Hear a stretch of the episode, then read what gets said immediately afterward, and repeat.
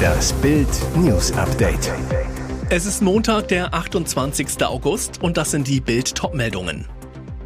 Macron-Attacke auf die Bundesregierung. Deutsche Anti-Atom-Politik ist historischer Fehler. Mann starb qualvoll nach Silikoninjektion, Todesspritze in den Penis, fünf Jahre Knast für Kellner. Überraschende Wende. Staatsanwaltschaft Chemnitz zweifelt an Machetenangriff auf Neonazi. Macron-Attacke auf die Bundesregierung. Deutsche Anti-Atom-Politik ist historischer Fehler. Der Energiestreit zwischen Paris und Berlin eskaliert. Frankreichs Präsident Emmanuel Macron hielt bei einer Versammlung seiner Botschafter eine Brandrede zur europäischen Strompolitik und rechnete dabei knallhart mit der Anti-AKW-Politik der Bundesregierung ab. Es wäre ein historischer Fehler, uns die Kernenergie vorzuenthalten oder die Investition in Kernenergie und nukleare Innovation in Europa zu verlangsamen, sagte Macron in Richtung Deutschland. Darüber müsse mit unseren deutschen Freunden noch gesprochen und Überzeugungsarbeit geleistet werden, so der französische Präsident. Hintergrund von Macrons Äußerung ist ein Streit zwischen Berlin und Paris über die europäische Strommarktreform. Macron hat die Renaissance der Kernenergie ausgerufen, will massiv in Atomkraft investieren und auch ältere Kraftwerke erneuern, mithilfe staatlicher Subventionen. Deutschland, das im April seine letzten Meiler dicht machte, ist dagegen. Die Bundesregierung will Investitionen in erneuerbare Energien subventionieren nicht aber in AKW, obwohl Deutschland selbst kräftig Atomstrom importiert.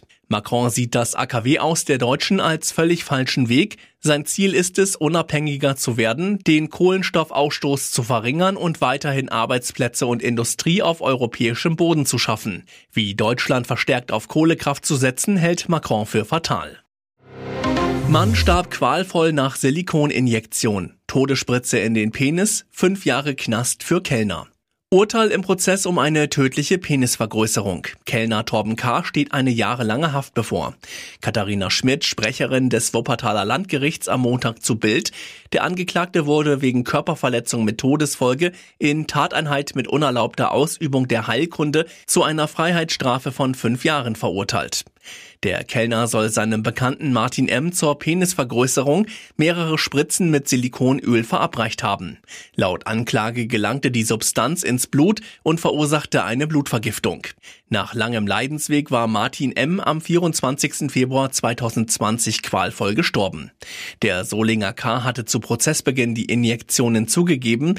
Er hatte das spätere Opfer M. 2016 zufällig beim CSD in Köln getroffen. Ein Jahr später habe er die erste Spritze gesetzt, zum Selbstkostenpreis von 200 Euro. Drei weitere Injektionen bis 2018 räumte der Angeklagte ein und sagte, ich habe ihm das auf eigenes Risiko gespritzt. Überraschende Wende. Staatsanwalt zweifelt an Machetenangriff auf Neonazi. Der Fall sorgte bundesweit für Aufsehen. Vor zwei Wochen gab ein polizeibekannter Neonazi an, im Chemnitzer Stadtpark überfallen worden zu sein. Die maskierten Täter hätten ihm drei Finger mit einer Machete abgehackt. Jetzt die überraschende Wende. Am Montag teilten Polizei und Staatsanwaltschaft mit, dass gegen den Mann wegen Vortäuschen einer Straftat und gegen einen weiteren Beschuldigten wegen schwerer Körperverletzung ermittelt wird. Hat sich der Neonazi also die drei Finger absichtlich abhacken lassen? Die Wohnungen der beiden Beschuldigten Geschichten wurden am 24. August durch Einsatzkräfte des Landeskriminalamtes Sachsen, der Bereitschaftspolizei sowie der Polizeidirektion Chemnitz durchsucht und Beweismittel gesichert, sagte ein Polizeisprecher. Dabei wurden unter anderem auch per Zufall geklaute Gegenstände aus einem vorausgegangenen Wohnungseinbruch entdeckt und sichergestellt. Die beiden Beschuldigten lassen sich bislang zu den Tatvorwürfen nicht ein. Die Staatsanwaltschaft Chemnitz und das Landeskriminalamt Sachsen ermitteln weiter. Hallo ihr Lieben, Dirk Bachs großer Grabbank wieder da. Mehrere Tage war die Rosa Bank am Grab von Dirk Bach spurlos verschwunden. Jetzt ist sie plötzlich wieder da. Und eine Botschaft an die Welt der Lebenden hat sie auch gleich mitgebracht. Am Montag stand die Bank festlich geschmückt mit Ballons und Schleifen an alter Stelle auf dem Kölner Melatenfriedhof. Auf einem Blatt Papier, das in einer Klarsichtfolie an der Lehne hing, war zu lesen, Hallo ihr Lieben, da bin ich wieder. Keine Sorge, man hatte mich weder gestohlen, entführt noch ähnliches. Nach all dem seelischen und körperlichen Schmerz, der ihr in den zurück zurückliegenden Tagen und Wochen zugefügt worden sei, habe sie sich schlicht eine kurze Auszeit gegönnt, um sich bei Freunden ein wenig verwöhnen und aufpimpen zu lassen. Die Stadt Köln hatte kürzlich angekündigt, wilde Bänke wie die am Grab von Comedian Dirk Bach am 8. September abbauen zu wollen. Mittlerweile sei die Frist aber bis zum 1. März kommenden Jahres verlängert worden, sagte eine Sprecherin der Stadt am Montag. Und jetzt weitere wichtige Meldungen des Tages vom Bild Newsdesk. Das gab's noch nie. Sportstudio kündigt Sensationsgast an. Das ist ein echter TV-Kracher. Am 9. September ist Prinz Harry zu Gast beim ZDF im aktuellen Sportstudio. Der zweite Sohn von König Charles III. und Bruder von Prinz William ist Gründer und Schirmherr der Invictus Games Foundation und kommt anlässlich des Starts der Weltspiele am 9. September in Düsseldorf nach Mainz. Ebenfalls zu Gast bei den Moderatoren Katrin Müller-Hohenstein und Sven Voss wird Bundesverteidigungsminister Boris Pistorius sein. Was sind die Invictus Games? Es handelt sich um Wettbewerbe für an Körper und Psyche verwundete, verletzte und erkrankte Soldaten und Soldatinnen. Zusammen mit den Teilnehmern diskutiert die Runde im aktuellen Sportstudio über den internationalen Sportwettbewerb. Nach seinen Einsätzen als Offizier in Afghanistan hat sich Prinz Harry mit den Folgen von militärischen Einsätzen von Soldaten beschäftigt.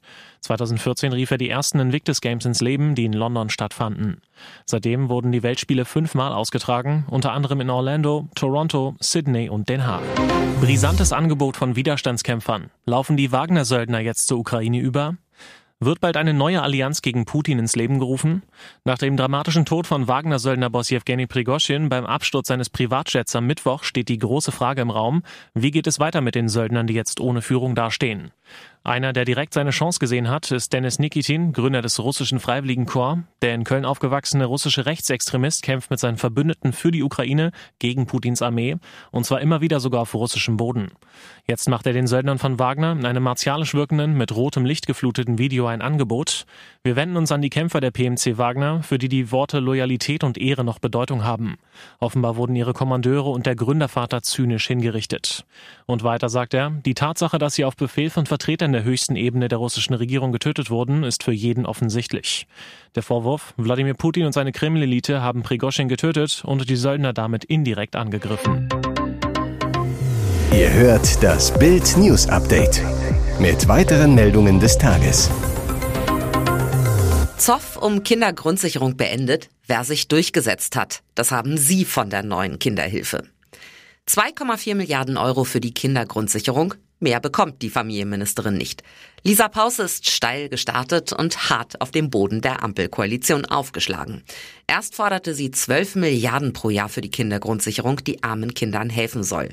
Dann 7 Milliarden. Finanzminister Christian Lindner war allerdings nur bereit, ihr 2 Milliarden zu geben und setzte sich bei den Verhandlungen mit Kanzler Olaf Scholz weitgehend durch.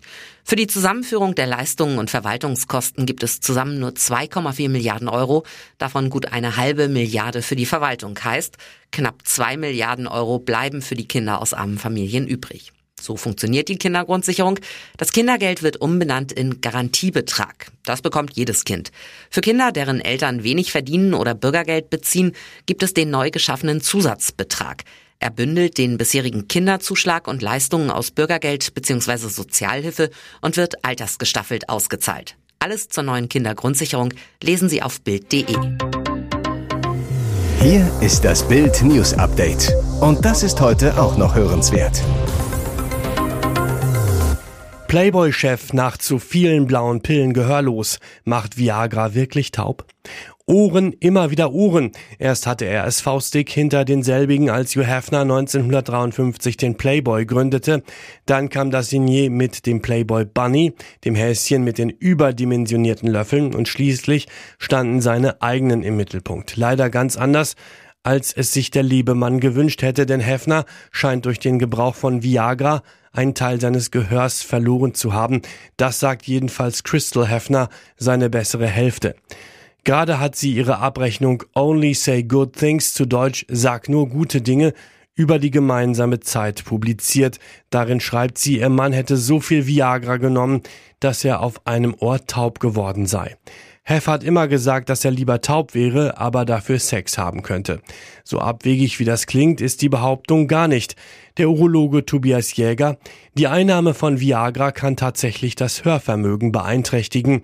Dieses potenzielle Risiko sei eine seltene, aber auch auf dem Beipackzettel beschriebene Nebenwirkung, so der Experte von der Urologischen Uniklinik Essen. Ihr hört das Bild News Update. Er ist der Vater. Dieses Baby wird ein Hit. Caroline Kebekus, Deutschlands beliebteste Komikerin, ist mit 43 Jahren zum ersten Mal schwanger. Da ist Musik drin in vielerlei Hinsicht. Denn Vater des Wunschkindes, so erfährt Bild exklusiv, ist der Sänger und Musiker Maximilian Max Mutzke. Er gewann 2004 eine Castingshow, in der Multitalent Stefan Raab im Rahmen seiner Show TV Total einen Kandidaten für den Eurovision Song Contest suchte. Mutzke fuhr zum ESC nach Istanbul, belegte den achten Platz mit dem von Ra produzierten Song Can't Wait Until Tonight. Der Beginn seiner Bühnen- und TV-Karriere. Und doch blieb Mutzke, geboren und aufgewachsen im Schwarzwald, stets bodenständig. Bis heute wohnt er dort in der Nähe seiner Familie. Mutzke hat vier Kinder mit seiner Ex-Lebensgefährtin. Im Dezember 2021 nahm Mutzke mit seiner Kollegin Caroline Kebekus ein Duett auf Nimmst du mich in den Arm? Eine Ballade für Augenblicke, in denen die Batterien auf Null stehen. So warb damals die Plattenfirma.